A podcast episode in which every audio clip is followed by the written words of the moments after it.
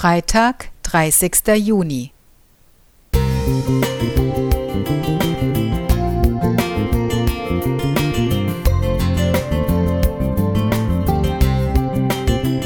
Ein kleiner Lichtblick für den Tag.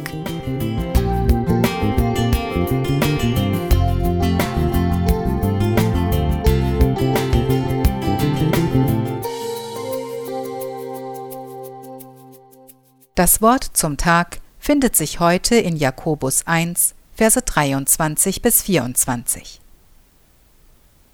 Denn wenn jemand ein Hörer des Worts ist und nicht ein Täter, der gleicht einem Menschen, der sein leibliches Angesicht im Spiegel beschaut, denn nachdem er sich beschaut hat, geht er davon und vergisst von Stund an, wie er aussah. Ich liebe Witze und die heutigen Verse zählen zu den humoristischen Äußerungen der Bibel.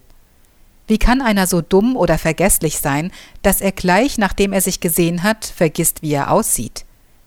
Ich schüttle den Kopf und schmunzle, und dann fällt mir auf, das bin ja ich. Kennst du das auch? Du liest oder hörst etwas, das dir eine neue geistliche Erkenntnis bringt, oder eine alte, die du schon lange umsetzen wolltest.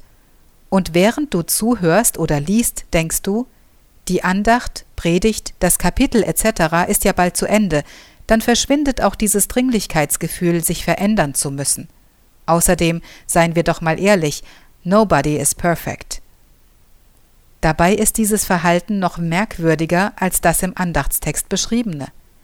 Der Text würde in diesem Fall nämlich lauten Denn wenn jemand ein Hörer des Worts ist und nicht ein Täter, der gleicht einem Menschen, der sein leibliches Angesicht im Spiegel beschaut und sich gar nicht merken möchte, wie er aussieht.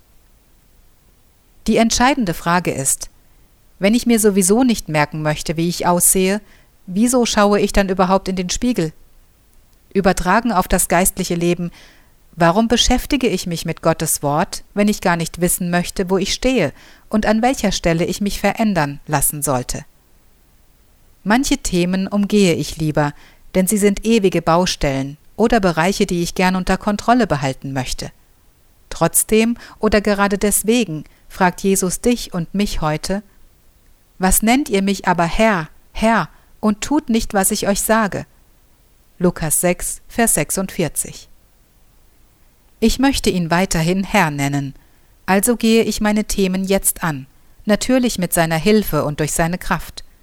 Ich möchte nicht nur Hörer bleiben, sondern immer auch Täter des Wortes Gottes werden. Und was ist mit dir? Alexandra Cevritsch Heim